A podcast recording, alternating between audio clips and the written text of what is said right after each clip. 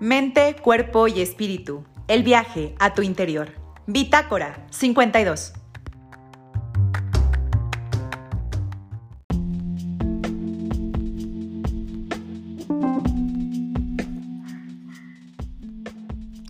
Hola gente linda de Bitácora 52, ¿cómo están? Bienvenidos una vez más y hoy estamos en una mañana rica aquí de primavera en la ciudad de León, Guanajuato y en la Ciudad de México, que es donde está nuestro escritor invitado, pues está haciendo sol, está haciendo calor y está bellísimo porque además vamos a hablar de una novela muy, muy romántica. Sí, ese romance nostálgico, ese romance que uno dice, ¿en serio? ¿En serio se acabó? Después de todo lo que hemos vivido, después de todo lo que hemos pasado juntos, después de que superamos incluso pues situaciones traumáticas como pareja, como familia, es tiempo de decir adiós. Estamos hablando de Los lugares verdaderos, la novela de Gastón García y bueno, él nos va a acompañar. Les leo un poco la semblanza de Gastón. Gastón García Marinosi, él nació en Argentina en 1974. Él es escritor, periodista y gestor cultural. Es autor de crónica, novela, ensayo, guion y teatro. Ha publicado en La Vanguardia, El Mundo, Expansión, Clarín, La Voz del Interior, Revista Noticias, Letras Libres, Reforma y Milenio. Fue becario de la Fundación Nuevo Periodismo Latinoamericano, fundada por Gabriel García Márquez, coordinador de la Dirección General de Publicaciones y director de la Feria Internacional del Libro Infantil y Juvenil en México en esto en el 2018. Actualmente vive en la Ciudad de México y nos viene a presentar su más reciente novela, Los lugares verdaderos. Esta novela ha sido publicada por Alfaguara justo este año, en el 2022. Por eso está aquí con nosotros para platicarnos de esta novela. Gastón, bienvenido. Buenos días, ¿cómo estás? Hola, ¿qué tal? ¿Cómo estás? Qué gusto verte, Juli, saludar a toda la audiencia. Bien, bien, Gastón. Gastón, cuéntanos, ¿cómo surge la idea de esta novela, Los lugares verdaderos? Pues es una novela romántica, sabemos que es una pareja que está decidida a fijar la fecha final de su relación. ¿De dónde nace? Sí, es, una pareja en su último día de, estar juntos, ¿no? Después de varios años eh, casados, eh, deciden separarse y toda la novela transcurre en un solo día, que es un 24 de diciembre y, todas esas horas eh, que van a, van a compartir van a ser las últimas. Esa noche es Nochebuena, es la, cena de Navidad, eh, se van a encontrar con unos amigos, amigos a los que también eh, van, a, van a alejarse ¿no? a partir de, ese momento. También anecdóticamente es el cumpleaños de Pedro, el protagonista. Todo eso ocurre, va a cumplir 40 años. Después de esa cena, que como se verá en la novela pasan muchas cosas en la cena, eh, pues cada quien toma un camino diferente. La pareja, los amigos, y, y, a lo largo de, estas horas, pues hay una especie de, reflexión, de, recuerdos, de, momentos vividos y exprimidos hasta el último momento, ¿no? Esos, esos abrazos, ese cariño del final. El título de la novela, Los lugares verdaderos, viene de una, frase de Moby Dick, de la, novela de Melville, la gran novela de la literatura universal, que en un momento, entre todas las eh, eh, que se hacen en, esa novela, se preguntan cuáles son los, lugares que realmente le dan forma a su historia, a su vida, y dicen que, bueno, pues que esos, los verdaderos, no están en, en, el mapa, ¿no? Entonces yo pensaba un poco que con los grandes momentos del amor, los momentos verdaderos de, de, las relaciones humanas, eh, ya sea de pareja, ya sea con, con cualquier tipo de relación humana, eh, los lugares eh, no son tan claros en el mapa general, ¿no? Cada quien sí tenemos nuestra cartografía y cada quien los tenemos muy bien ubicados, ¿no? pero hay que volver a ellos de vez en cuando para, para saber dónde estamos, quiénes somos, de dónde a dónde vamos. Un poco es esa la, la guía que nos dan los lugares verdaderos, que en este caso yo lo, lo considero al, al, al, amor que se tienen estas, estas personas. Sí, de hecho, en la, bueno, en la novela vamos a saber que Pedro eh, tiene símbolos muy bellísimos, y, pero Pedro es nadador, es decir, él tenía una carrera por ahí y él va a estar como muy relacionado al agua. Y justo cuando leemos o vemos un poco desde sus ojos, el amor tiene metáforas de agua, de ballenas, de tiempos, de silencio, pero tiempos y silencio es casi que donde se puede combinar con la vida de Ana, porque Ana es más bien alguien que estudió música, ¿no? Y por ahí va a estar su historia y en estos tiempos y silencios se encuentra pero las metáforas de Ana serán otras. También por ahí en la novela hay un montón de música referida y justo juegas como a veces este desencuentro de la pareja es porque ya no conoces las canciones que esa otra parte de ti está cantando o interpretando. Sí, uno de los momentos, qué bonito, gracias por, por la lectura y por lo que estás diciendo, pero sí, uno de los momentos de que dices, bueno, el amor se acabó, es cuando el otro, en este caso ella, está duchándose y cantando una canción que ya él no conoce, ¿no? Entonces dice, bueno,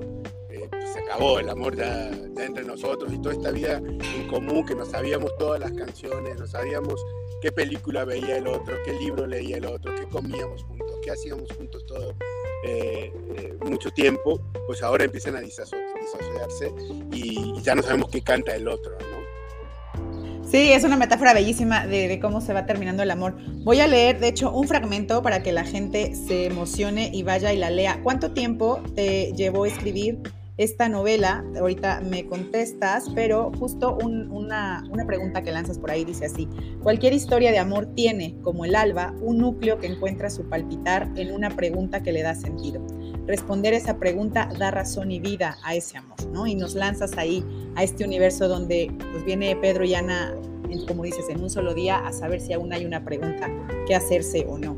¿Cuánto tiempo te llevó a escribir esta novela? Ahora sí, que ¿cómo hiciste para imaginar a Pedro y a Ana? Sí, eh, me llevó bastante tiempo. ¿Puedes ajustar poquito tu micro? Como que se corta. Estaba bien al principio y luego no. ¿Ahí se escucha bien? Sí, se oye. ¿Puedes moverle? Como que hay un desajuste del audio. A ver, a ver, ¿qué está pasando?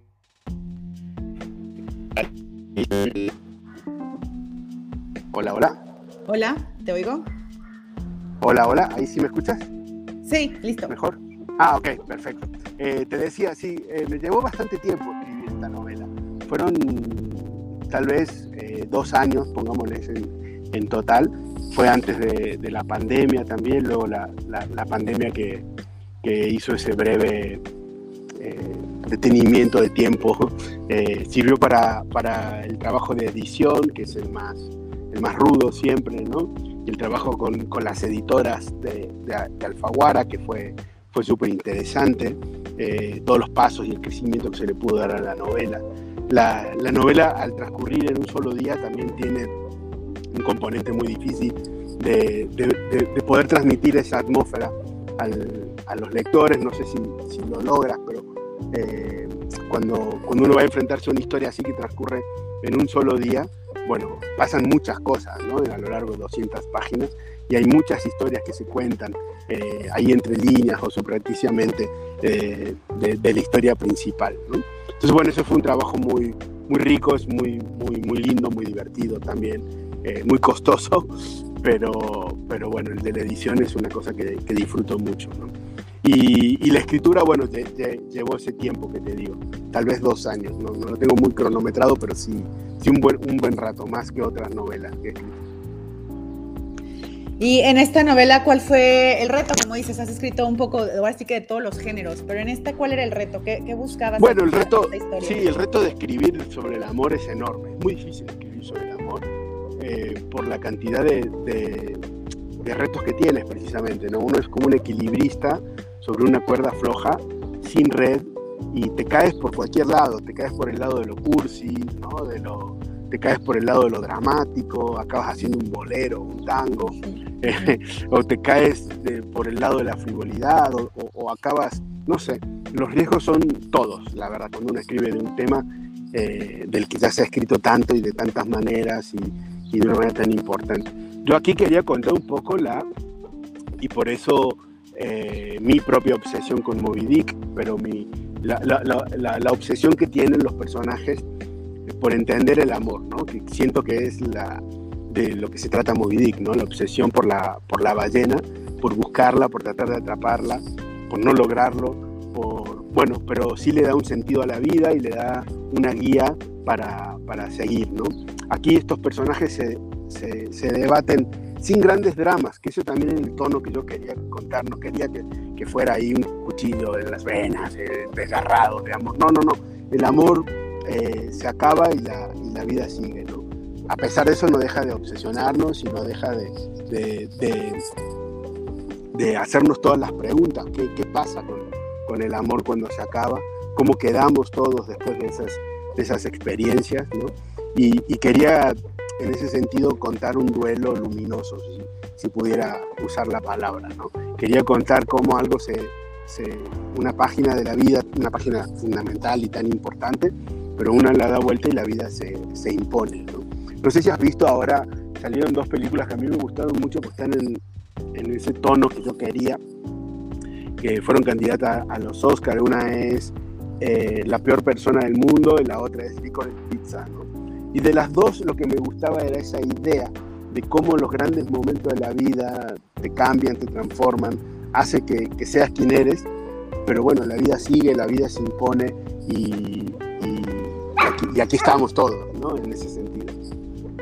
Sí, como, como bien mencionas, justo por aquí voy a dar lectura a este otro fragmento donde dice, nadie sabe qué hacer con el amor cuando se acaba. El amor cuando se acaba, piensa Pedro, es como una ballena en la sala. Nadie sabe qué hacer con eso. Y justo pues es el tono de la novela, como bien dices, vamos a ir descubriendo cómo se dicen adiós y ahí eh, también está mi pregunta. ¿Tienes este tono, pues sí, de nostalgia, de melancolía? Vamos al pasado, sabemos que superaron un montón de cosas. Entonces, si la novela fuera, como dijiste, música, ahora sí que desde los ojos de Ana, ¿qué tipo de música sería, Gastón? Bueno, eh, creo que me gustaría un jazz suave, una Ella Fitzgerald, algo, algo así, pero no tan dramático. Yo no no, no, no quiero, no quisiera, bueno, no quise eh, darle una atmósfera dramática a, esta ruptura. Sí romántica, por supuesto, sí de amor, sí, sí de conflicto, sí de dolor, porque es inevitable cuando se acaba el amor, pero no dramática. No sé si se entiende la diferencia, yo creo que sí. Y no sé, algo de, de la Fitzgerald podría ser. Leonard Cohen, que siempre está. ok, bueno, están sus recomendaciones para que cuando pongan eh, musiquita de fondo puedan leer la novela. Incluso, insisto, en la novela misma hay fragmentos de canciones que ustedes pueden poner y sentir que están acompañando a la pareja en este duelo. Algo que me gustó mucho de, de la novela fue cómo hacías énfasis en que justo en esos momentos cotidianos es donde encontramos el amor, ¿no? Y como dices, en estas escenas de pronto de películas, que es cuando están cocinando, cuando le está pasando la sal, cuando están lavando los platos, aquí también tienes muchos momentos verdaderamente íntimos donde vemos que ahí está el amor, ¿no? Y luego juegas a decir, estos momentos íntimos pueden de pronto volverse mecánicos, automáticos, y queda la duda si están ahí simplemente por rutina o por amor. Ahí, ¿cuál fue el reto para ti, Gastón, de, tratar de escoger qué, así como dices, para no caer en lo cursi, qué elementos sí hacerlos parte de esta historia y qué otros elementos darles vuelta? Poder, transmitir, eh, ojalá quien lo lea lo, pueda sentir así también, pero poder transmitir cómo el amor eh, cuando se apaga, eh, pues bueno, puede ser un día u otro, eso no lo sabemos, cada, cada caso, ¿no? Pero lo importante era ver también cómo la rutina, como tú dices, puede seguir manteniendo esa amorosidad, ¿no? Ese momento de hacer el café juntos, ese momento de, la ducha. Te estoy perdiendo, Gastón. ¿Puedes? Esos, besos, ¿no? Los besos cotidianos, ¿no? Ahí Te perdimos un poquito. A ver, bueno, decía el, los besos. Ah, no te escuchamos, no te escuchamos. Son de respeto, son de cariño, son, son... Ay, ¿qué más? ¿Qué pasará acá? De hecho, si quieres quitarte los audífonos, porque luego se nos corta también el audio. Hola, ¿te escucho? ¿Mejor? Sí, ahí. ¿Ahí mejor? Ajá. Ah, ok. Entonces decía de esos momentos de la cotidianeidad que que sobreviven a cualquier pelea, a cualquier fin, ¿no? El hacer el café, la ducha, eh, esos besos de, cariño y de respeto, eso, eso me interesaba contarlo, porque parece que a veces cuando entendemos que, una pareja se acaba o el fin del amor eh, puede ser algo mucho más eh, terriblemente dramático, como puede ser, no sé, la, la, violencia, la lucha de poder, ¿no? la lucha de sexo, que también las hay, por supuesto, y, creo que las hay en esta, en esta pareja, porque el amor tiene todo, todo eso también, el lenguaje del amor sobre todo tiene todo, todo eso, ¿no? Eh, para bien y, para mal. Entonces, esta lucha entre, entre el gozo, la pasión, el cariño, la propia amistad, la ternura, ¿no? Y, bueno, eh, siguen, siguen manteniéndose en dos personas que se van a querer para siempre porque eh, respeto eh, esa idea, me gusta mucho esa idea de, que la vida se va imponiendo en sus cuestiones positivas. Ok, bueno, sin spoilers, tienen que ir a leer la novela, ver qué pasa con esta pareja. Pero bueno, la verdad es que. Bueno, el spoiler, se, separan. Eso ya lo sé, eso está desde el inicio. Pero ahora sí que la pregunta, la pregunta que lanza la novela desde el inicio es si aunque se separan, pues ahora sí que este amor se transforma, este amor realmente se termina, termina, o qué pasa ahí, ¿no? Y esa es la invitación a que lean la novela, porque claro, como, como todos sabemos, pues claro, las relaciones cambian, pero como dice Gastón, en esta novela podemos ver un tránsito luminoso, un duelo como bastante procesado y sano, casi casi. Bueno, empiecen a ver la novela, léanla y verán cómo va a terminar, ¿no? Y cómo se le dice a los amigos, a la familia, bueno, de ahí por ahí los que son de mi generación, y esto a lo mejor eh, Gastón, espero no te ofenda, pero por ahí también está ¿Quién se queda con el perro?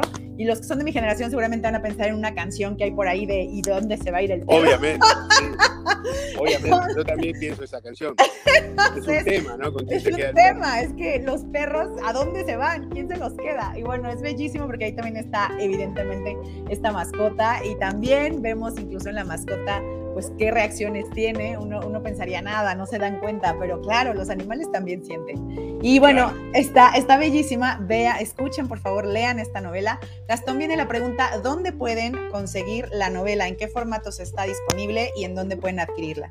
Sí, la novela está en Alfaguara, que distribuye muy bien ya en todas las librerías del país, en gran parte me parece que ya, ya está, eh, ahí se la puede comprar en, en papel con esa portada tan bonita de la ballena y, tal.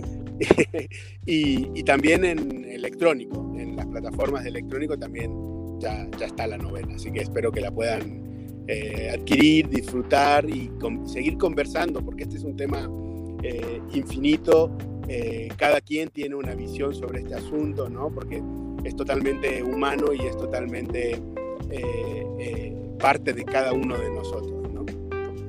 Así es, pues es nuestra recomendación para leer este mes.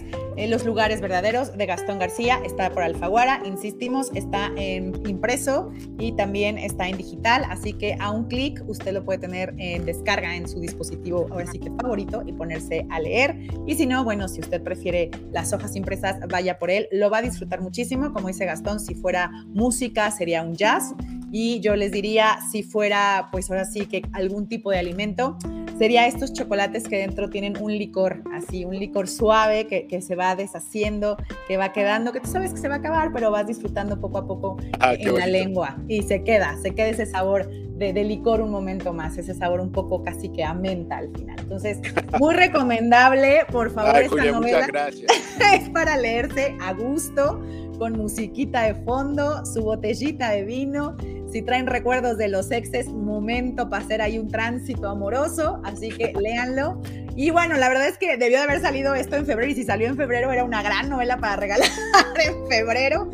Así que disfrútenla, gócenla. Ahorita que vienen vacaciones otra vez por Semana Santa y Pascua, llévese este libro a la playa o túmbese en Acapulco en la azotea en su casa y póngase a leer Viaje a todos los lugares amorosos y acuosos de Pedro y viaje a todos los lugares también amorosos y lindos, musicales de Ana y vean cómo esta pareja se dice adiós y le dice adiós a un montón de cosas, pero porque se van a reencontrar. Casi, casi también es una novela de ese viaje interior, a donde nos vamos una vez que decimos adiós en la pareja. Entonces, muy recomendable. Gracias, Garzón. Y bueno, un placer. Muchas gracias, qué bonitas palabras. Sí. Ah, dinos en qué estás trabajando ahora. Esa es también nuestra última pregunta obligada estás en promoción de esta, pero ya estás trabajando seguramente en alguna nueva novela o algún otro la, escrito. La, la, pandemia hizo que coincidieran casi en el tiempo la salida de dos libros. Un ensayo que salió a finales del año pasado sobre una canción, justamente se llama ¿Quién dijo que todo está perdido? Biografía de una canción. Sobre la canción Yo vengo a ofrecer mi corazón de Fito Páez, que está en Editorial Turner. Y ahora la novela Los lugares verdaderos en Así que bueno, son dos cosas, dos libros que están escritos desde hace mucho tiempo y yo estoy ya trabajando también en, pues en otra novela, en otro ensayo y que tendrán sus tiempos y encontrarán sus, sus lectores cuando, cuando sea. No, bueno, padrísimo. ¿Y redes sociales donde te pueden seguir? Sí, en Twitter soy Gastón García M y en Instagram también. No uso mucho Instagram, pero bueno, ahí, ahí, nos vemos, ahí nos vemos, sí. Ok, pues un placer, mil gracias y vayan a leer los lugares verdaderos. Gracias, Gastón, mil gracias. vale, bye.